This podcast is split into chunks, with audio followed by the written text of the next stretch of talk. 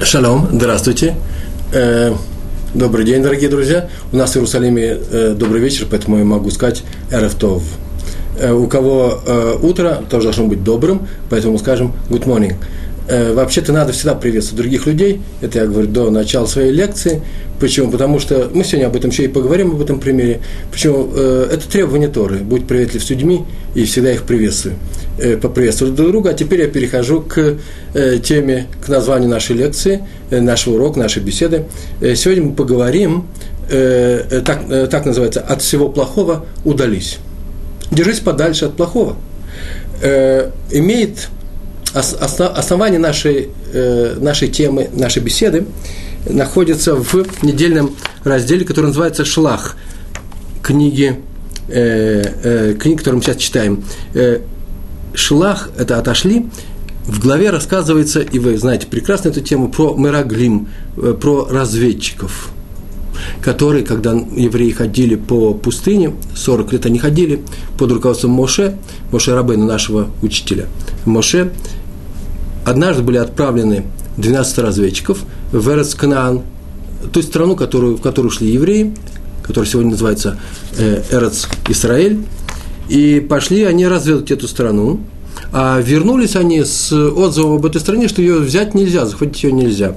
Э, описали не ее, и главное содержание было такое, что мы туда войти не можем. Страна для этого не годится, не подходит. Это называется деба, оговор, ог, э, э, оговор страны. Э, и поэтому они все были наказаны. Все так они выступили, 12, кроме двух, кроме двух людей, которых звали Яшуа Бенун и Калев бен Ефуне. У Яшуа Бенун было другое имя сначала, его звали э, Ошеа, и написано э, в, э, в книге, в главе 13, посмотрите, 16 посук, 16 стих написано, и назвал Моше Ошея, человека, которого звали раньше Ошея, и Ашуа. И Мидраш Раба говорит на эту тему следующим образом. Просто Моше Рабейну молился перед Всевышним о том, чтобы он помог Иошуа, его ученику, его ближайшему ученику, э, держаться подальше, удержаться на расстоянии от остальных людей, которые пошли, э, этих разведчиков, Мираглим, которые пошли, э, как Мидраш рассказывает, с явным намерением рассказать плохое про эту страну. Так он сказал, спаси их от компании этих разведчиков. Иошуа – это спасение – корни Ашуа, от союза с разведчиками. Поэтому написано, в сам, э, написано чуть позже, в стихе 21, ну, прямо на эту тему. Веало Веялу Ванегов, Веяво Ад Хеврон. Так написано про разведчиков. И в переводе, посмотрите, там так написано. И поднялись они в, в пустыне Негев, они поднялись, и э, пришли в Хеврон. Это перевод. Все переводчики так пишут. Пришли в Хеврон. На самом деле не написано «пришли в Хеврон», написано «выяво от Хеврон» и «пришел в Хеврон». Поднялись они по пустыне Негев с юга, вошли в страну, и кто-то один из них пришел в Хеврон. И э, надо бы так и привести, поднялись они в пустыне, в страну, и пришел в Хеврон. Но сама Тора не указывает о том, кто пришел. Пришел один только Калев, Э, вообще само слово, даже если было написано «пришли», оно тоже лишнее. А в Торе есть такое правило, в Торе нет ни одного лишнего слова. Каждое слово что-то означает. Достаточно было так сказать, если бы было, например, «пришли». И поднялись они пустыней в Хеврон, до Хеврона. Написано, и поднялись в пустыне, и пришли, а написано не пришли, а пришел в Хеврон. Что отсюда мы учим? Мидраш нам рассказано, что в Мидраше написано, что сказал Рове или Рава, э, великий ученый Амора, который жил в Бавеле, в Месопотамии, э, уже после разрушения эпохи, после эпохи написания Мишны и разрушения э, второго храма, он так сказал, Калиф, обратите внимание, сейчас я говорю медленно, очень важные слова, Калиф от, от, от, отдалился от других – и молился на... Что, в Хевроне? В Хевроне есть Махпела, могилы наших предков, и молился на могилах наших отцов, о чем? Чтобы Всевышний помог ему отделиться от Мироглим. Отделился и молился, чтобы Всевышний помог ему отделиться, два раза отделиться. Так написано, так, так сказано, что Рава так сказал в Мидраше. Отсюда мы учим, что Всевышний помогает только тому, каком-то деле, положительном, хорошем деле, только тому, кто уже начал это дело. Он нашел все силы отдалиться от них и, э, и молился, чтобы он э, помог им отдалиться э, дальше. Это очень важно. Начинай, и Всевышний тебе поможет. Всевышний тебе никогда не поможет, то есть будешь стараться не помогать, если ты ничего не делаешь, потому что некуда, не, нечему помогать. Отсюда мы учим, Мидраж говорит, даже если так написано про вождей поколения, для больших людей поколения, то есть о больших людях, они были руководителями, все 12 были руководители э, еврейских колен, они должны отдалиться от, плохи, от плохих людей, потому что это плохое влияние, то если так с важными людьми такое требование, то мы, простые люди, тем более. Значит, мы тем более, простые люди, не руководители поколения, можем воспринять плохое влияние, можем попасть под это плохое влияние и э, сделать, не дай Бог, плохие дела. Вот Тора и говорит, отдались от плохих людей, ни больше, ни меньше. А влияние всегда есть. Э, сегодня я шел сейчас в парке, как всегда я иду через парк, и вспомнил одну очень интересную вещь из учебника по э, психологии. Э, давали детям в школе, маленьким детям 8-9 лет. И было много детишек в классе, человек 20, и всем показывали книжку, ну, закрывали всех остальных, книжку раскрывали и спрашивали, что ты видишь, какой это квадратик, красный или синий? И все говорили красный. И так обошли всех мальчиков и девочек в этом классе, и все сказали красный. Подошли к мальчику и открыли ему, последнему мальчику или предпоследнему, и показали ему, а там вообще на самом деле синий квадратик, этот мальчик увидел, все остальные видели красный. Он посмотрел, испугался и сказал красный большое влияние на людей оказывает что? Влияние, э, э, мнение окружающих. Трудно пойти, вопреки, мы вообще-то общественное создание. То есть влияние входит в человека, э, чужие мнения, входит даже когда ты не готов к этому, не надо ничего делать осознанно, на неосознанном уровне тем более. Но это не тема нашего разговора, главное, что есть некоторое влияние, и поэтому лучше его избегать. Вообще тема у нас сегодня трудная, очень трудная. Почему? Потому что все, что говорю я, по крайней мере, на своих уроках еврейского поведения, все это э, связано с призывом быть мягче, прощать других людей уметь. На каждой лекции, я не, не помню, чтобы, так, чтобы было хоть раз, чтобы я не сказал, не делайте другим замечаний, не учите других. Если вы хотите что-то исправить в этом мире, исправите самих себя и так далее. И вдруг приходит такая тема, которая вообще-то очень жесткая. Отдались от плохих людей. Во-первых, как определить, какие они плохие, плохие или неплохие? Во-вторых, что такое нормальное отдаление? А потом возникает много проблем, о которых сейчас мы поговорим э, коротко.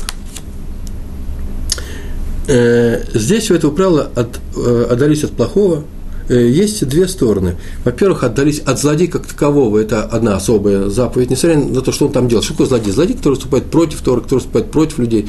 Не надо сейчас давать это определение, на тему, может быть, как-нибудь поговорим, кто такой Раша. От него нужно отдаляться. А если их много, или в квартале, где живут нехорошие люди, или в городе, или в стране, бывает такое, случалось в еврейской истории такое, нужно оттуда уезжать, что-то, что нужно делать, спасать себя и своих детей.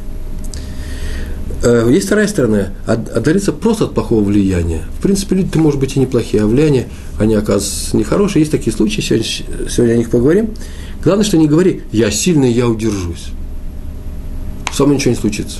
Я знаю себе цену, я знаю цену своим знаниям, я убежден – и вообще мощный человек. Между прочим, повышенный процент очень мощных людей, и именно в тех людях, в тех евреях из России, которые возвращаются к Торе. Они смогли что-то в себе найти и поступить вопреки. Они пошли совершенно неожиданно для своих близких, родственников, э, дедушек, э, бабушек, которые вообще, в принципе, Тору-то уже оставили давно. Теперь взять в наше время – э, такой не очень склонный к религиозности, к сентиментам с каким-то Всевышним и так далее, э, оставить э, все это мировоззрение, поменять его и э, примут Торе, это нужно обладать определенной силой. Очень сильные, очень мощные люди. И на этом пути тоже есть опасности некоторые. Почему? Потому что можно поверить в свою силу и уверенность таким образом, что можно ее, меня извините, как ученые верят в свои мозги, в свой мозг, в свое умение воспринимать, как греки любили мысль, они поклонялись. Также можно начать поклоняться себе, не дай Бог, а именно своей силе. Я сам знаю, что я делаю, я все оцениваю сам. Очень непростая, непростая вещь, и на эту тему с Божьей помощью и поговорим. Э, э, влияние входит в людей не сразу, чужое влияние, это очень хорошо, это хорошее влияние. Я думаю, что поэтому мы и хотим жить в религиозных районах, ходим на эти уроки, э, занимаемся Торой, учим э, Тору, саму Тору, Хумаш, Танах, читаем книги про наших э, праведников, учим Гемару, где все это написано. Почему? Потому что мы открыты к этому положительному влиянию. Мы назвали его положительным, мы хотим воспринять себе Тору. А, а, а, влияние окружающих. Э, многие живут ведь в нерелигиозной среде, в России, на Украине, в Америке, в Европе, э, живут в семьях соседями нерелигиозными, далекими от Торы и так далее. Все хорошо, э, когда люди находят тихое место в цивилизованной стране, Америка, Германия, где люди, в принципе, не едят друг друга на улице, но и там влияние бывает разное. Я сейчас расскажу просто историю, одна из хадисских историй, которая произошла на Хануку в примерно середине 19 века, так я его прочитал, единственное только одно «но», я просто не помню, о каких хасидах было сказано, по-моему, это вижницкие хасиды были, и э, один хасид, это был на Украине, на Западной Украине, он поехал к Ребе в, на Хануку, так положено было у хасидов, и он не успевал, э, э, была ранняя зима, все засыпало снегом, дороги замело, и он с трудом приехал на один постоялый двор в одном из э, пунктов по дороге, и с первой свечой, которую он собирался зажигать своего рэбе, на ханку зажигают э, каждый раз по э, несколько свеч, с первой свечой, с первым вечером он опоздал и зажигал ее уже на постоялом дворе. И все занесло снегом, и в это время вышли разбойники на дороге. Теперь уже нет жандармов, можно грабить. И все говорили, что нужно себя вести тихо, а он на втором этаже или на третьем, сколько там было, этажей в таких э, постоялых дворах тогда э, он жил тихонечко и зажег свечу, и вдруг пришли бандиты, грабители, снизу шум, крик, вопли, а он свечу не может погасить, он ее не гасил, так сидел в свете, при свете. И вдруг дверь открывается, и входит огромный, пахнущий лошадьми, кожей, какой-то бандюга, огромный, заросший человек. Заходит, смотрит, свеча стоит на столе, подходит к ней и застыл, и замолчал. Наш еврей съежился, сидит потихонечку. Вдруг кто-то оглядывается, смотрит на него, и наш еврей сплеснул руками, ой, Ицхак, Ицик. Они вместе учились в Хедере. Давно-давно, ну, давно-давно, 10 лет назад, 15, учились в Хедере, потом дороги их разошлись. Наш еврей стал ездить к Ребе. Э, тот э, учился в Хедере, но не поехал в Литву, в Ешиву, и не пошел в Ешиву учиться, а э, так учил Тору сам по себе, женился помогал тестю в корчме, у него была корчма, или постоялый двор, корчма, и помогал он ему и продолжал учиться. Талантливый человек, гордость всего местечка. И однажды пришли какие-то местные не, не евреи, сели в углу, шумно выпивали, шумели, кричали. Хозяин, короче, прислушался, они делят добычу. Делить ее не могут между собой. Он сказал, ну что вы шумите, господа бандиты, э, вопите. У меня есть сын, который вообще-то, вам нужен третейский судья. У меня сын, не сын, а зять, который сейчас все быстренько вам это решит. Тут ему позвали, его он подсел. И очень быстренько так все это сделал. И мирно, и хорошо, что им всем понравилось. Второй раз они уже пришли делить добычу к нему. Еще несколько раз и ему предложили вообще-то сделать план следующего бандитского нападения. Э, что его э, привлекло в них, трудно сказать, легкая добыча, э, может быть, вообще по душе был экстремал, просил что-то такое, мог что-то, какие-то вещи делать, или, может быть, вообще идеи Робин Гудов сыграли в нем, пойти в богатых отнять бедным, отдать, так иначе стал бандитом, вот он сейчас стоит перед свечой и говорит, что все пропало. Постепенно все это в него пошло. Страшная история была. Но на что ему сказал, э, э, встретившего, сказал, ну, Ицк, может, пойдем со мной к Рэбе? Ты говоришь, ну, теперь куда мне уже теперь? Клима на мне негде ставить, я теперь все, все пропащая душа. Слушай, давай что сделаем? Может, тобой так раньше делали? Шли к нашему Рэбе в Хедере, спрашивай, что скажешь, то и сделаем. Если он тебе скажет пропащая душа, развернешь, ты ничего не теряешь. Так он и привел к Рэбе. Дальше история не рассказана. Понятно, что он, наверное, вернулся на, на, э, э, к нормальной жизни. Но эта история, она довольно, довольно-таки не детская, говорит нам о том, что вообще даже сильные люди в Торе, которые никогда ничего плохого не видели, могут и увлечься всякими э, нехорошими вещами. Многие на это скажут, что такое удались от э, плохого, такое плохое, там, где нет Торы. Снова составил, э, составил э, э, план все свои лекции, некоторые вещи. Вот сейчас тоже пришла в голову вещь, непростая совершенно, а я ее упустил. В свое время я учился в Авгике, я уже, наверное, рассказывал, и э, потом работал э, сценаристом, даже не работал, а подрабатывал во время отказа, писал сценарий для кино. Вообще, знаешь, что такое кино? Я его оставил в свое время. И вот однажды, я в это время уже работал даже не лектором, а писал лекции для лекторов в э, Эжа Тура. Это такой довольно-таки известный центр Торы. И ко мне обратились обратились местные раввины и сказали, что вот у нас есть, ты же сам знаешь, что у нас есть э, отделение в Москве, там поговорили с телевидением, и там надо сделать телевидение. Ты поедешь туда и будешь делать телевидение. Я сказал, я в кино заниматься не буду. Я ушел от него. Это не самое чистое место. Я сделал тшу. Тшу – это возвращение к Торе. Позвали мне главного раввина, я же Тура непокойный, Раф, совершенно замечательный человек, мне сказал удивительные слова. Послушай, какую же ты шоу сделал, какое же ты возвращение? Ты оставил место, как ты сам говоришь, не очень чистое. Пришел теперь к Торе, стал чище. Теперь знаешь, как быть чистым? Ну так возвращайся своим знанием туда, в кино. Вот это и будет возвращение.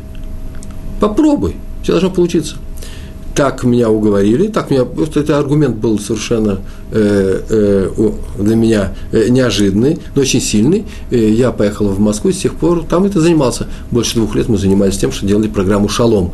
Может, некоторые из вас смотрели ее по каналу «Культура». Это тоже называется «Возвращение к Торе». Я не хотел возвращаться в мир кино. Почему? Потому что не очень чистый.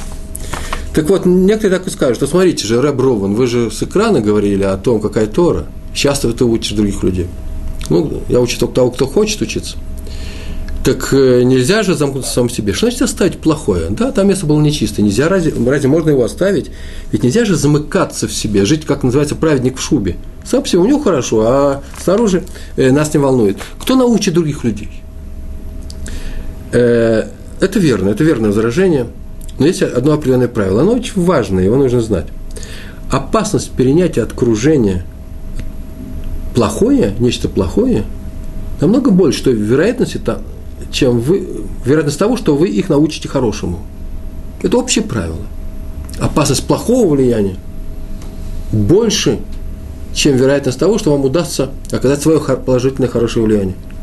Плохое дело можно уподобить некоторой горечи. И на самом деле ложка дегтя всю бочку меда может спокойно испортить. Горечь будет чувствоваться в сладком. Сладость если добавить ложку сахара, меда в бочку дегтя, чувствоваться не будет.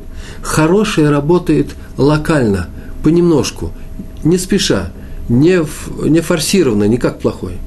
И поэтому э, опасно для того, чтобы человек, который пришел к Торе, сейчас скажет, а я хочу учить всех остальных Торе, меня тоже совершенно удивило, я хочу удивить всех остальных открытием мир Торы, иудаизма. Э, и такая опасность существует, что он э, может э, не справиться с этим испытанием. Если вы чувствуете, что вы можете учить других людей, пожалуйста, учите. Но для этого есть несколько правил, совершенно железных правил. Их нужно знать. Первое. Учите всегда мирно и с любовью. Если вы учите лю- людей Торе, это значит, вы учите, во-первых, правила никогда не поступать так с другими, как наихудше поступали с тобой. Тора вся любовь. Тора всегда доброе начало. Всевышний любит людей. Всевышний любит нас. Учите их любить друг друга. А раз так, то и учить надо по-доброму, любя. Если вы кому-то что-то объясняете, и не слышно любви в вашем голосе, вы маме, вы объясняете, что нельзя в субботу смотреть телевизор, нельзя кушать такую-то такую колбасу некошерную, и в этом слышится сталь, неприятие, война, домашняя война. Это какая-то не Тора. Значит, нельзя учить, если у вас в ваших словах нет любви. А когда любовь будет в ваших словах, когда она будет в вашем сердце. И еще, учите не словами. Нужно делать то-то, то-то. Поступать так нельзя. Поменьше слов, побольше пример. Авраам, наш пратец, показывал примером, показывал своим телом, физически, как надо вести, как надо разговаривать. Не, не, треб, не надо кричать на людей и говорить, разговаривайте друг с другом мягче. Это не мягкий разговор, это не учеба. Э, и учите только тех, кто хочет учиться и кто хочет слышать, кто слышит вас. Если человек не слышит вас, вообще общее правило, тоже его хорошо знать, запрещается открывать рот и объяснять что-то тому, кто не, железно, сто процентов в этом уверены, вас не услышит. Такое же правило симметричное ему. Это то же самое правило, но с другой стороны, другая сторона медали. Запрещается закрывать рот и ничего не говорить тому, даже замечание, тому, о ком вы совершенно точно знаете, что он вас услышит – он хочет вашего замечания. Он вам скажет спасибо. Где же вы раньше были? Чего же меня не научили раньше? Запрещается молчать. Вы можете сказать, а откуда мы знаем, он смолчит или он слышит, услышит нас, или, или он за, или он э, нас не услышит. Откуда мы знаем, закрыты у него уши или открыты? Миленький мой, так для этого и есть такая вещь, как учеба Тор. Надо учиться, ни больше, ни меньше. И еще, совсем же маленькое правило. Э, вообще-то люди слышат добрые слова. Люди слышат, когда с ними говорят из любви. Научитесь любить людей, кому, если этого не удается, и то вы узнаете, увидите, что э, многие люди к вам прислушиваются. И, и последнее правило, никогда не спорьте с людьми на тему Торы, не защищайте Тору, она сама себя защитит. Тора не требует защитников, Тора требует, чтобы мы ее соблюдали. Э, правило непростое, на эту тему тоже нужно будет поговорить, и э, это можно еще обсудить. И вышли, написано в книге Бамидбар, в 33 главе, в той же книге, которую мы сегодня читаем, в 30, 37 стих, 33 глава, цифровая 37 стих, так написано. «И вышли евреи из Кэдэш, и такое место было, и расположились они у горы Ор, Ар-Ор, гора Ар, Ор, гор, название горы. И расположились, и, поднял, и поднялся Аарон на гору Ор, и умер там. Так было сказано прямая связь с тем, что мы сейчас изучаем. Так написано э, в Мидраш Раба, приводит этот стих, Мидраш Раба – это э, устная Тора, описание Тора письменной. Там так написано, что этот стих имеет прямую связь с другим стихом, который написан в книге, которая называется Деврея Аемим. Вторая книга Деврея Аемим, вот последняя книга Танаха. Я даже не помню, как называется по-русски. Э, э, последние дни слова последних дней, Деврей Гаимим. Посмотрите, вторая часть, это, там всего две части, 20 э, э, глава, 37 стих, там так написано, зато, там так сказано, пришел пророк Лезар к э, царю Иудеи, Иуды, и сказал, за то, что ты объединился с этим царем, с этим плохим человеком, Всевышний разобьет твои планы, все дела твоих рук, и, и написано, тире, и разбились корабли. О чем здесь говорится? Сказано о том, что царь Иудей, который звали Ешофат, объединился, сошелся, стал другом политических целях своих, или экономических, с царем Израиля, которого звали Ахази, Ахазиогу. Как его звали? Ахазиогу. Тот был Раша, э, нехороший человек, и они объединились, и написано в Торе, в Танахе, чтобы построить корабли и отправить их в Таршиш. Такой город торговый был в Средиземном море. Это, наверное, очень э, прибыльная была сделка, они это сделали – и пришел пророк и сказал царю Иудеи, что ничего у тебя не получится, со злодеем объединился, и корабли будут разбиты. И корабли были разбиты, они просто первый шторм они не выдержали. Ты объединяешься с плохими людьми, и все ломается. Ты не объединяйся с ними и идешь правильным путем. Это называется удались от плохого. То же самое написано про в нашем посуке. Вышли они из Кадеша, расположились в нашем стихе, и расположились у горы Ор, и взошел, поднялся на гору Ор, гор, Аарон и там умер. Дело в том, что они присоединились, это была страна Эдом. Э, расположились у горы Ор, которая на границе, там так написано, граница с Эдомом. Евреи шли в Эрцисроэль э, из пустыни, Расканаана из пустыни, и должны были пройти через эту страну. Вопрос возникает, а почему должны были пройти через эту страну? Могли бы ее обойти спокойно? Да нет же, во-первых, короче – во-вторых, по дорогам идти, это вам не по горам идти. До этого они ходили по горам. 40 лет блуждали по горной пустыне, которая называется Синай. А сейчас они захотели идти э, э, покороче. А что случилось? Мы пойдем, договоримся с этим царем Эдома, Эдома э, э, мирный договор у нас с ними будет, и мы пройдем. Больше того, купим у них хлеб и воду. Будем покупать. Из-за того, что хотели объединиться с Эдом, с плохими людьми, э, Всевышний их наказал тем, что они получили войну, а не мир – больше того, их отогнали, они еще вернулись на несколько стоянок дальше, в, обратно в пустыню. А самое интересное, потом, когда они снова шли в этом месте, на границе и поднялся Аарон, первый праведник еврейского народа, и умер. Такова расплата, как учит нас э, книги Танаха и Хумаш, в частности, э, пятикнижие, за то, что евреи хотели объединиться с, со злом, с плохими людьми. В перке А вот, вы все знаете этот сборник Э, есть э, очень интересный кусочек, который обычно трактуется как э, сила убеждения евреев в правоте Торы. Вот какая у нас Тора, мы ни на что ее не применяем. А тут еще, еще один взгляд на, на этот кусочек из шестой главы. Шестая глава, там всего шесть глав перки, а вот я его переводил, ее, этот трактат его переводил в свое время, когда издавали Сидур на субботу – транслитерацией. Перкеодзану пришлось перевести. И из тех сборников, которые я брал, это шестая глава, десятая Мишна. Там так написано. Я прочту несколько слов на иврите, если вы позволяете мне. Амараби Йосе, Йосей бен Кисма, Памахат, Гаити Мегалех Бадерах Упага би Адам Ихад, Внатан, Внатан Лишалом. Сказал Раби Йосы бен Кисма. Кисма так звали его отца. Однажды шел я по дороге и повстречал одного человека. Мы обменялись приветствиями. Это то, с чего я начал. С незнакомым человеком его Натан Ли Шалом. Поприветствовал меня. Положено приветствовать друг друга. Обязательно нельзя нельзя не приветствовать друг друга. Я понимаю, конечно, если мы живем в большом городе, с каждым мы не можем говорить э, э, э, шалом. Но вот я сейчас снова говорю, шел по парку, и там я встретил несколько людей, и в, уже в таком безлюдном месте, если идут два еврея, обязательно друг другу скажут шалом. Я вообще даже не представляю, как я мог пройти мимо человека, ну не совсем молодого тем более, чтобы он мне не кивнул, не сказал шалом, шалом алейхам. И мы отвечаем на это алейхам шалом. Мы обменялись приветствиями, так продолжает свой рассказ Раби Йоса бен Кисма, и он меня спросил, Раби, откуда ты? Я ему ответил, из большого города, где живут мудрецы, знатоки, знатоки Торы. Он мне сказал, Раби, не хочешь ли ты жить у нас, в наших местах? Я тебе дам за это, да? За это я тебе дам тысячу тысяч золотых динаров. Называется гузма, привлечение. Ну, так рассказывал э, Раби Йоси бен Кисма. Он сказал, тысячу тысяч золотых динаров я тебе дам. Драгоценные камни, жемчуг, все дам. А я ему ответил, мой сын, даже если дашь мне все серебро, золото, драгоценные камни и жемчуг, которые есть в мире, я останусь жить только там, я останусь жить только там, где изучают Тору. Дальше рассказ идет, очень такая сила, убеждение в этом человеке, что нужно жить в Торе. Ну а почему бы не пойти в другой город и не научить людей Торе? Ведь он же просит, это же ученик у него будущий. Раби Хайм из Воложен в своей книге, так написано не в своей книге, так написано в книге Рава Деслера, которая называется «Мехтав Мейлияу», один из учеников, э, это литовские ишивы.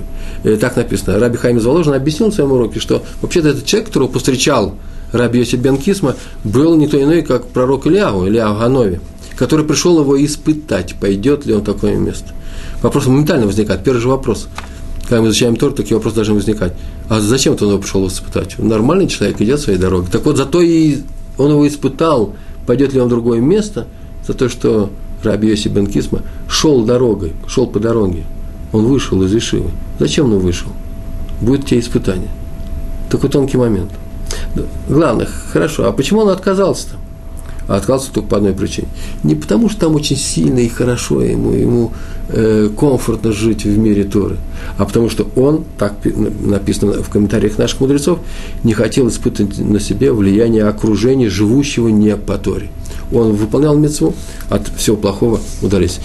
Это тонкая очень тема, повторяем, э, ведь тогда возникает тот же вопрос, который я уже задал, к которому я приближаюсь все время, а кто будет положительно влиять на людей – Ответы очень простые. Первый ответ – специалисты. Кто будет лечить людей? Врачи. Это параллельно, я просто параллель такой провожу. Кто будет заниматься с людьми? Кто будет людей привлекать к Торе? Учителя. Не каждый человек может быть учителем. Это понятно, это особый склад характера. Почему? Потому что нужно, нужно обладать определенными качествами, над тем поговорим. Э, одно из этих качеств, мы уже говорили часто, любовь. Любишь учеников, будешь учителем. Не любишь учеников, это недостаточно. Это необходимое условие, может быть, получится тебя учить. Не спеши учить остальных людей. Но не каждый ведь умеет учить, правильно? Второе. Э, а ты и будешь влиять, если ты на хороших положительных людей, если ты будешь заниматься Торой, не бежать на площадь, не кричать люди, возвращать истории, идны, евреи, э, Тора вас ждет, э, не тащите туда всех на свете, а занимайтесь своей Торой сами. И это будет хорошее влияние на весь мир, если ты учишь Тору на своем мире, на своем месте. Потому что, мне извините, ведь если бы не было евреев, которые в свое время, 100-150 лет назад, отказались от, в эпоху просвещения от того, чтобы кинуть свои ешивы и пойти в университет, отказались от этого, если бы этих людей не было, которые возражали просветителям, а я, например, за просвещение, как и вы, то мы бы с вами тут не сидели. Нас бы не было, как евреев. Не было евреев, и не было бы Торы, и вообще ничего бы не было. Из-за того, что они остались в Торе – еврейство как таковое осталось. Кто-то ушел в университет, а кто-то не ушел. Между прочим, это тоже ведь очень непростая вещь. Век просвещения, еврейского просвещения, Аскала. Вообще-то мы должны считать это явление положительным. Мы с вами сейчас считаем, как, как таковое, это явление очень положительное. Э, мы с вами, большинство здесь присутствующих учились в университетах, в институтах, продолжают, посылают своих детей, особенно если за границей, э, в университет. Университет – это знание, это хорошо. Нельзя ли это совместить? В принципе, это можно совместить, но в то время предлагали совсем оставить Ешиву. Мы с вами пришли, многие из вас, из, из нас пришли из мира не Торы в мир Торы. Мы уже знаем, что он собой представляет мир не Торы. Э, мы можем там выжить. Мы могли бы там выжить, мы выживаем. А люди, которые учи, жили в Торе, они не были во внешнем мире. Их приглашали покинуть его, уйти. Они могли пропасть. Их могло это заворожить. Совершенно удивительная вещь. Когда мы писали сценарий про человека по фамилии Мессинг, э, художественный сценарий, о том, каким он был человеком, он был необыкновенным человеком, умел читать мысли, еще многие вещи делал, совершенно нестандартные. И сценарий у нас влек, мы перечитали литературы, и у него э, мы достали, так писали многие люди о нем, кто знал его близко. Да и сам он об этом говорил.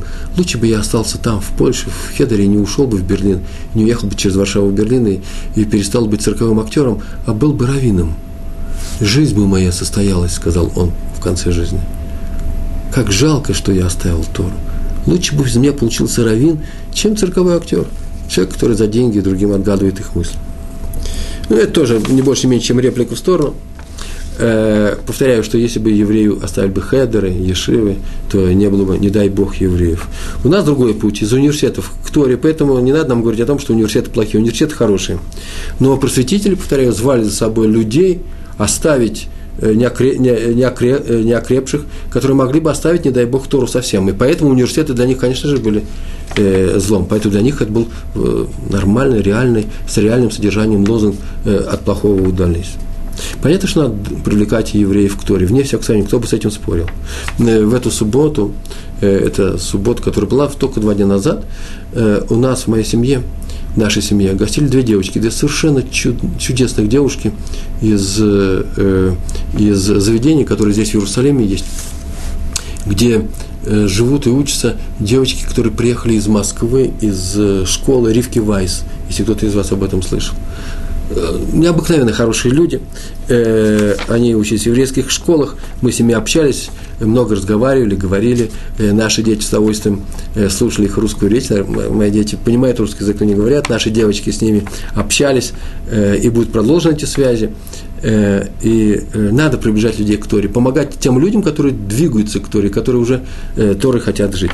Но есть и другая история. У меня тоже, эта же история случилась со мной. Однажды я шел по Иерусалиму, это было очень давно, полгода назад, зима, и я пришел, назначил встречу в одном из районов Иерусалима, и оказалось, что встреча немножко отодвигается, у меня было время, и я сел где-то в каком-то месте со своим карманным компьютером и составил некоторое письмо, и нужно было его отправить. Время было жалко терять, я увидел, что здесь рядом есть Мисрат, есть некоторый офис, э, где есть тоже русскоязычные евреи, и там я всех знаю, и там мои друзья преподают, я туда пришел, сказал, не мог бы воспользоваться вашим компьютером, и вашим интернет мне предложили, у нас есть компьютерный зал, заходите, пожалуйста, Раф Пятигорский, я сел и очень быстренько отправил свое письмо. Сидит человек в шляпе, в пиджаке, повернуты к компьютеру, чем-то занимается. Вбегают 15 девочек, все говорят по-русски, все недавно приехали из России, и начинают считать между собой. Тут же они открывают компьютеры, тут же они входят в интернет, тут же они входят в Одноклассники, ВКонтакте и прочие вещи. Тут же начинают обсуждать то, что там у них происходит. Я думаю, что если бы им сказали, что это вообще человек не просто равен какой-то в черном свете, он вообще понимает русскую речь, они бы половину слов бы как сейчас говорят, отфильтровали бы, они бы просто смотрели бы со своей речью, э, а э, то, что они говорили о э, адресатах, с которыми они переписываются, я совершенно не собираюсь обсуждать, говорить вам, о чем там шла речь, привело к тому, то, что они там говорили, к тому, что я подумал, ой, как хорошо. Вот встал и ушел, очень быстро ушел. Ой, как хорошо, что мои девочки не в этом мире. У моих девочек в голове нет мальчиков. Мои, у моих девочек, девочек мозги сделаны по-другому. Они живут в мире других отношений. Все другое. Я сказал, как хорошо, что нет этого влияния. Это же влияние, не больше, не меньше. Живем в совсем другом мире. Это не значит, что мы должны этот мир изолировать. Надо просто дозировать влияние одного мира на другой, не больше, не меньше. Так или иначе, я предпочитаю общаться с любыми девочками. Те две девочки, о которых я говорил в самом начале, а чуть не были из, этой, не были из этой группы, они, я уверен, не позволили бы себе, не, не позволили бы себе ни одного плохого слова, просто в устной речи. Э, э, но, тем не менее, э, им нужно подтягивать, подтягивать до уровня Торы, а наоборот, не надо опускаться до, до другого окружения. Я думаю, что лучше общаться на нашей территории, чем на их, чем на территории не Торы. Э, да вот пример, о чем буду говорить о девочках. Я могу сказать самому себе. Я часто ездил в Одессу, годами там преподавал, и по две недели оставался там, семинары большие, длинные. И вообще я стал с некоторых пор одесситом. Я москвич настолько полюбил чудесный город Одессу, что с удовольствием ездил туда всегда. Даже когда это было тяжело, даже когда была непогода. Я сейчас ее люблю, мне Одессы не хватает. И что вы думаете? И что вы думаете? Одесса не оказала на меня никакого влияния. Я не про речь свою говорю, нет. Она оказала влияние о том, что приезжаю домой – готовимся к субботе. Подходит ко мне довольный мой сын и все остальные, смотри, у нас э, и строили, рулик наш получил 100 очков на экзамене.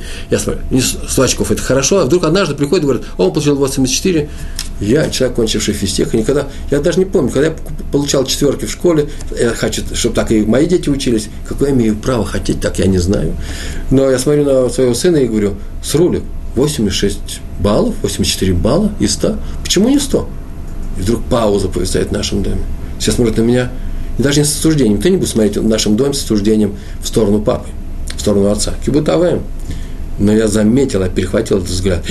Папа наш из Одессы приехал, он одессит. Э, я слово Одесса здесь неправильно в контексте употребляю. Он из-за границы, он здесь говорит то, в нашем мире недопустимо говорить так. С рулик ты не мог получить 100? Не дай Бог. Даже дозированно, даже один атом неуверенности – в себя, в человека вселять невозможно. Нельзя, запрещается. А только похвалить, и не дай Бог, чтобы он подумал, что он немножко хуже, чем все остальные. И тогда это будет нормальный человек. Если вы мне сейчас скажете о том, что, а как же мы воспитываем эгоистов, людей, которые меряют все по себе, это отдельная тема. Э, пять минут, но это просто не тема нашего сегодняшнего урока. Это только скажу, чтобы, чтобы воспитать эгоиста или человека, который зациклился на самом себе, нужно много стараться. Мы тут не стараемся, поэтому они у нас такие не вырастают. Написано в Агаде, Агада Шель Песах, там так написано, притупи ему зуб. Вы помните, там рассказывается о четырех сыновьях. Э, один умный, второй прямой, простой и один злодей, Раша. Как-то сказано было, если он задаст вопрос, злодей, притупи ему зубы. Это интересная вещь, как притупи ему зубы. А нельзя разве что спокойно, как мы говорили сейчас, с любовью, объяснить ему, мальчику резкому, мальчику, может быть, настроенному против Тора, но объяснить ему, что он спрашивает, то мы ему скажем. Почему помягче себя, себя вести? Этот вопрос задали Раву Шаху – э, благословенной памяти великий ученый этого поколения, умерший. И тот сказал, он сказал, Машаль, Машаль – это пример, басню. Этого не было, он просто рассказал на, на. В одном городе семья евреев, одна семья, которой владели, владели евреи, или семья, или э, совладельцы, э, э, владели они некошерным магазином мясным – Итлиз, э, который торговал мясом, не кошерным мясом. Я не знаю, это, наверное, было не в Израиле, потому что в Израиле проще кошерное мясо э, э, достать, чем не кошерное. Значит, они торговали не кошерным, треф называется по-русски. Извините, у нас это называется треф. И они однажды пришли к Раву городу, в шутку или не в шутку, однажды пришли к главному раввину города и попросили, и поговорили на тему, или он к нему обратился, почему у вас нету кошерного мяса, неудобно, так или иначе. Кто же вас покупает? Да все покупают. А вот не мог бы нам Рав дать гекшер? Гекшер – это разрешение, равинское разрешение на торговлю в этом магазине. Гекшер – это такая очень красивая бумага с печатями, с подписью, что в этом магазине я, как Рав своей равинской э, ответственности, я отвечаю за то, что здесь все кошерно. Покупайте, не беспокойтесь. Я проверяю. Не могли бы нам дать такой экшер? Тот удивился, руками сплеснул. У вас треф, какой экшер? Так напишите в этой справке, что у нас треф. Когда пишет, я такой-то пишу, что здесь ничего нельзя покупать, что это треф. И печать поставьте. И он в шутку или не в шутку, так рассказывал Равшах, такую бумагу составил, повесили ее прямо при входе. И все видят ее при входе у кассы. И публика пошла в этот магазин, начали покупать. Потому что никто ничего не читает. Видит красивый бланк, красивые печати, увеличенная подпись нашего Рава. И они решили, что это кошерное. Никто не дается никакие подробности. То же самое и здесь ты мягко разговариваешь с сыном, который выступает против Торы, активно выступает против Торы, издевается над ней, это запрещается. Притупи ему зубы, ответь так, чтобы все увидали, что ты не согласен, что ты против. Почему? Потому что если ты увидишь, если они увидят, что ты поступаешь с ним очень мягко, они скажут, о, так можно поступать с, на, с нашим отцом, можно разговаривать и против Торы, и можно жить по-человечески. Он у нас мягкий, хороший человек.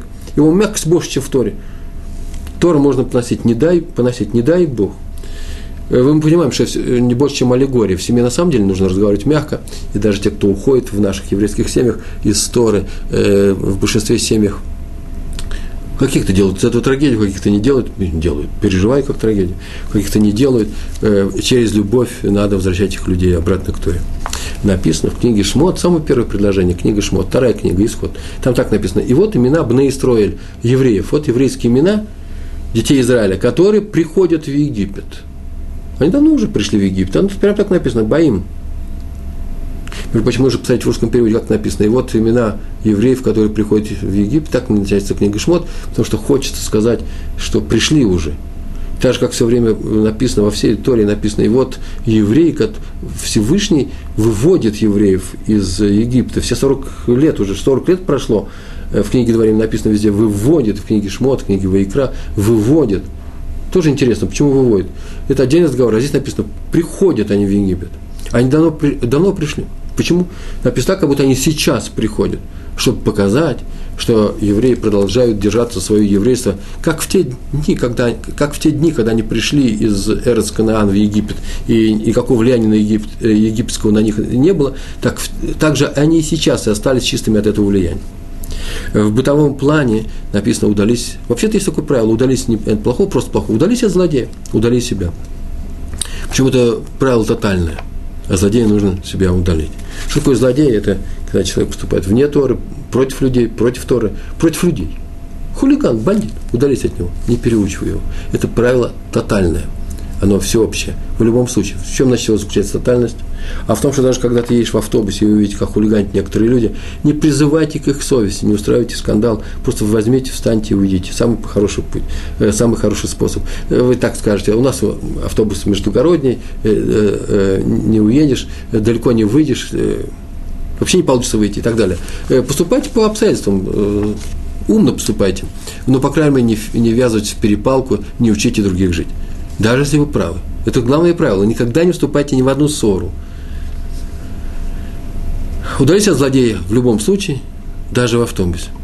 Не учи других, не воспитывай никого без нужды. Воспитывай только тех, кто или хотят, чтобы ты их воспитывал сейчас, или потом тебе скажут спасибо за это воспитание. Почему? Потому что в автобусе, ну, злодей, он тебя не услышит, он же злодей. А запрещается открывать рот, если он тебя не услышит. Второе, потому что будет ссора, будет скандал. Не дай бог, будет еще что-нибудь серьезное. А за участие в ссоре, в любой ссоре, Тора наказывает, взыскивает в любом случае, даже если ты прав. За само участие в ссоре Тора наказывает. Никогда не ссорись ни с кем. И еще, делай замечание, только любя того, кого учишь. Мы об этом говорили, а в остальных случаях, если ты не любишь человека, когда можешь делать замечание, как другого человека можно наставить на правильный путь. Я знаю только два случая. Если он подскажете третий, согласен с вами. Я возьму его. Вот я знаю только два случая, эти очень простые.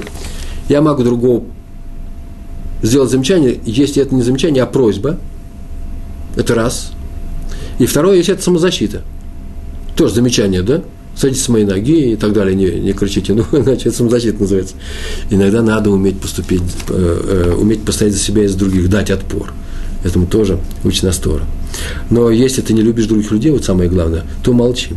Причем любить надо – могут сказать, а в семье, как я могу не сделать замечание ребенку, который расшалился? Я его в этот момент не люблю, я в это время его не люблю, потому что он кричит, то меня раздражает. Все, значит, молчите. Любить нужно именно в тот момент, не вообще любить, а любить именно в тот момент, когда делаешь замечание. А иначе замечание делать нельзя, нельзя учить никого. Вообще никак, ни по каким соусам. Совет тем, кто общается с, с, с людьми не Торы в коллективах – Многие учатся в институтах, за границей, или даже здесь, нерелигиозными э, евреями в университете, э, на работе у себя. Так вот, минимизируйте общение с этими людьми, минимизируйте, просто попробуйте минимизировать, или попробуйте послушать меня сейчас минимизируйте их общение с ними на тему морали, не обсуждайте с ними, не обсуждайте с ними правильное их поведение, неправильное поведение, или обсуждение, например, Тора. Они могут задать вопросы о Торе, если это евреи, тем более нужно ответить. Но посмотрите, если они доброжелательно относятся, без критики, или с, с допустимой критикой, когда человек под критикой интересует свою заинтересованность, можно с ними разговаривать. Э, на эту тему. Но если вы видите, что они явно против Торы, что они э, э, хотят показать, что Тора плохая, и поэтому любой диалог с вами будут, э, будут использовать для того, для своих для пропаганды своих, э, своего мнения, э, с ними участвовать э, в таких диалогах запрещается. Особенно опасны разного рода корпоративы. Я правильно слово сказал? Новое слово. Я когда уезжал за Россию, такого не было. Это меня научили сейчас в Москве. Когда там был две недели назад, корпоратив – это э, праздничная вечеринка в кругу э, людей, которые вместе работают. Э, корпорация, как корпоратив сидят, они выпивают. Э, советуется людям Торы там не, э, не, сидеть, вообще не выпивать с такими людьми, вообще не выпивать. Почему? Потому что пьянство, как известно, может привести к нарушению Торы, не дай Бог, к неприятным вещам, это можно съесть что-нибудь нехорошее, некошерное. Но главное, что влияние на человека оказано, когда друг друга любят, русские души, евреи с русскими душами, да, э, когда выпивают, начинают любить друг друга, э, другие народы агрессивны, а мы, наоборот, э, становимся мягкими, это очень опасно. Тогда ты начинаешь воспринимать их как хорошие, их мировоззрение как хорошее. Между прочим, не правда ли, ведь на Пурим все, что в днях Ашвироша, все началось с одного большого корпоратива, когда люди пошли и выпивали вместе с неевреями, и получилось то, что получилось. Получился Аман, который чуть не уничтожил еврейский народ, не дай Бог. На вопросы о Торе, повторяю, можно отвечать, только если люди заинтересованы в их э, э, э, ответах. Поэтому никаких дискуссий, а тем более никакого миссионерства. Миссионерство – это значит привлекать не евреев, привлекать к Торе. Не, не потому, что это плохо или хорошо, это отдельный разговор, тоже на эту тему как-нибудь поговорить. А если учить других людей, пожалуйста, с удовольствием, учите всех.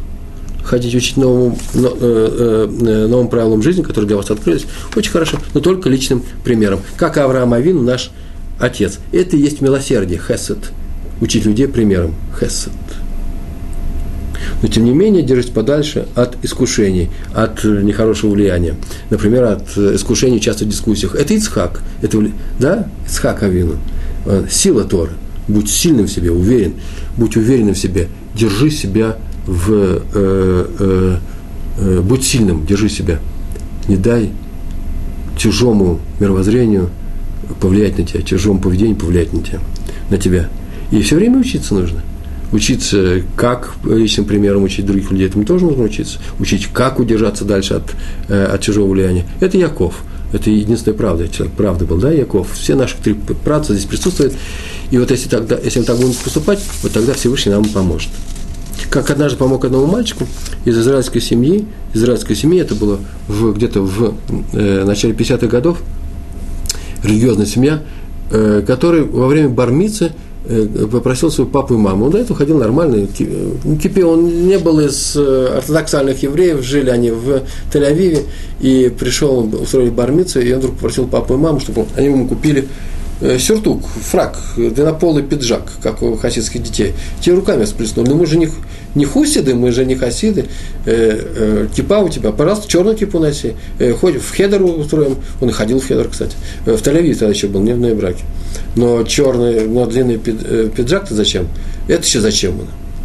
Э, он настаивал, ну не настаивал, а очень просил. Тогда папа, очень умный был папа, сказал, что пойдемте, пойдем, извините, пойдем к, к Э, посоветуемся с большими раввинами, сам большой раввин, Хазон Иш, э, два квартала пройдем, на, пройдем и зайдем к нему и спросим. Они прошли, пришли к Хазон Иш, он выслушал и спросил, а почему бы и нет? Мальчик просит, по субботам только будет одевать, пускай по субботам одевает. Через год у папы хорошо дела шли экономические, через год они поехали отдыхать в Европу, приехали в какой-то крупный город, не знаю, Антверпен, Париж, Лондон – Э, и э, там они прожили две недели, и с мальчиком случилась очень простая история. А он сидел в... Они вообще из, из евреев не израильских, они знали языки, и, наверное, приехали на свою родину. И мальчик сидел в синагоге в субботу и в своем длинном там, пиджаке сидел, учился. И он поговорил с местными э, приятелями, всем там сколько, 13,5-14 лет, и вдруг э, один другому говорит э, на местном голландском, английском, французском языке, говорит, ну слушайте, идемте, идем, идем погуляем по городу, тут совершенно замечательный квартал есть, в километре пути отсюда, там просто вообще стоят женщины в витринах, скорее всего, не очень одетые. А, и идем и пригласим вот этого израильтянина, там приехал. И он в это время сидел, учился, и слышит, как один другому сказал, ну ты что, ты посмотри на его пиджак, кто ж в таком пиджаке пойдет по городу? И он никуда с нами не пойдет, пускай сидит здесь и учится дальше. И он, когда рассказал эту историю, эта история с его слов написана, так он рассказался. Вы знаете, совет Хазон Иша, длинный пиджак – меня спасли от того, что я ходил по району желтых фонарей. Э, может быть, ничего страшного бы не было, но, по крайней мере, он был спасен от, э, от, от, от, от, от, от этой прогулки. Влияние чужого мира. Про, про Авраама написано о том э, в главе Лехальхак, что когда Авраам во время города, э, голода вместе со своей женой Сарой подходил к Египту, он, так написано, приближаясь к Египту, посмотрел он на, свою, на Сару, на свою жену, и увидел, что она очень красивая. Все комментаторы тут спрашивают, а что до этого он не видел, что она красивая? Да нет, видел, прекрасно видел но смотрел на нее еврейскими глазами, а тут взял, посмотрел на нее не еврейскими глазами, как смотрит на все, весь остальной мир на очень красивых женщин. У меня здесь за выражение смотрит, э, оцениваю ее как женщину, оцениваю ее с не самой хорошей стороны. Вот этими глазами он нее посмотрел и увидал, что подумают египтяне, когда посмотрят на ее Сару. Подумают и захотят украсть. Поэтому получилась та история, которую вы можете прочесть в главе Леха Леха, э, посещение Сары Авраама у, у, первый раз у египетского фараона. Они ее украли, они не могли ее украсть. При таком взгляде нельзя не украсть э, чужую красоту. Он уже знал заранее об этом. Так что он посмотрел на них чужими глазами. Он увидал, какое влияние они сами себя оказывают. Он взял, смоделировал это влияние. В разделе Бамидбар написано о том, что колено Раувена, когда ходили по пустыне, на стоянках колено Раувена стояло к югу, полукругом стояли, э, кругом стояли, в середине стоял э, мешкан, э, переносной храм, а колено стояли группами со всех сторон. Колено Раувена, первенца Якова и Леи, стояло к югу. А в середине стоял мешкан, переносной храм, а вокруг него стояло колено Леви, левиты. И колено Леви стояло по своим семействам. И семейство Кигати, одно из самых выдающихся семейств Кигати, стояло тоже к югу. Так что они были соседи от простых евреев э, Рувена, от левитов, приближенных к храму, стоял колено Кигати. Э, кигатцы, они носили не, э, не доски храма, не шкуры, а прям сами предметы, которыми совершались многие действия в храме, келим. И поэтому они были очень высокого такого уровня, и поэтому в свое время они присоединились к бунту, который сделал Корах, двоюродный брат Аарона и Моше – против Моше и Аарона, сказав, что не одни вы тут вообще власть прибрали, не одни вы левиты, не одни вы должны служить в храме. А Аарон из, э, не из Кигат, э, не, из Кигат происходит из простых левитов, а как раз Кигат, и э, получил всю власть, Куганим. Они сделали бунт, и ру, ру, рувениты, рубениты, будучи соседями с ними, они стояли там годами во время стоянок, э, было большое влияние на них – и они уча- попали под их влияние, тоже участвовали в этом бунте, и многие из них погибли, э, когда вы прочтете об этом. Поэтому так и говорят, ой, плох, ой плохому человеку, человеку, ой, Яроша, ой, плохому человеку, беда будет с ним, и ой, Лешкино, и, и беда его соседу. Поэтому не будь соседом плохого человека, удались от него. Раби Акива Энгер сказал, что у нас еще пять минут есть. Э, э, Раби Акива Энгер сказал, что Тору подоблено огню огонь. Есть много подобий. Э, в прошлый раз мы говорили, что Тору подобно э, воде в том смысле, что она всегда опускается в низких местах. Нет, огню, она горит и не сгорает. Это как тот огонь, тот куст, в котором, который увидел Моше, когда он, перед тем, как он пошел по просьбе Всевышнего, по приказанию Всевышнего в Египет выводить оттуда евреев. Тора – это огонь, евреи – это огонь. Они евреи, и их философия, их идеология – это вода. И вода всегда побеждает огонь. Когда есть какой-то пожар, берут и тушат огонь э, водой. Вроде вода, вода сильнее огня, гасит. Э, Раби Акива Эгер сказал, нет, это не так, что если между ними есть преграда, некоторые преграды между огнем и водой, то огонь сильнее воды. Если есть преграда, сделайте преграду, и будет огонь, и вода начнет кипеть. Так мы разогреваем свою еду, да? Она кипает и выкипает. Огонь сильнее воды, когда между ними есть преграда. И вода сильнее огня, когда между ними преграды нет. Поэтому, если вы являетесь человеком Торы, то сделайте себе препятствие, преграду между, тем, между миром Торы и тем миром, который окружает нас, и там мы выдержим любое испытание. Ведь не все же мы, как Раби Мейер. Раби Мейер – великий ученый Тана, который учился у Илиши бен Абуи. Он учился у великого учителя, который потом взял и изменил Торе. В силу некоторых причин и обстоятельств он стал изменником, он ушел к римлянам, отступник. Его зовут не по имени. Я сейчас сказал его имя, а на самом деле он все время называет Ахер. Ахер другой, не наш чужой. И спросили Раби Мейера, почему он продолжает с ним э, встречаться, знакомство, э, разговаривать с ним на улице и продолжает учиться. Тот ответил, когда я нахожу гранат, я зерна ем, а э, шкурку выбрасываю, но не у всех это получается, поэтому это нужно знать только у сильных людей, нет никакого, нет никакого они не испытывают влияния от других людей. Мы не пришли в этот мир учить других людей, мы пришли в этот мир изменить самих себя, и поэтому только так мы можем изменить их. Во всех остальных случаях, в, в остальных случаях со, всем, что мы оценим как не мир Торы, надо свести к минимуму. По крайней мере, знать о том, что они влияют на нас. Именно об этом Сара попросила Авраама, когда она сказала о том, что Ишмаэль э, насмехается над нашим сыном. Так переводят все. На самом деле не насмехал, не насмехался он, а, согласно одному из Мидрашей, а смеялся, веселился, играл вместе с Исхаком. Сара пришла и сказала, что его нужно изгнать. Как изгнать? из семьи Авраама, который ушел учить людей милосердию, мягкости, любви. И вдруг Сара, наша праматерь, говорит о том, что нужно издать. За что, по крайней мере? И она сказала о том, что она учит жестокости, не еврейскому.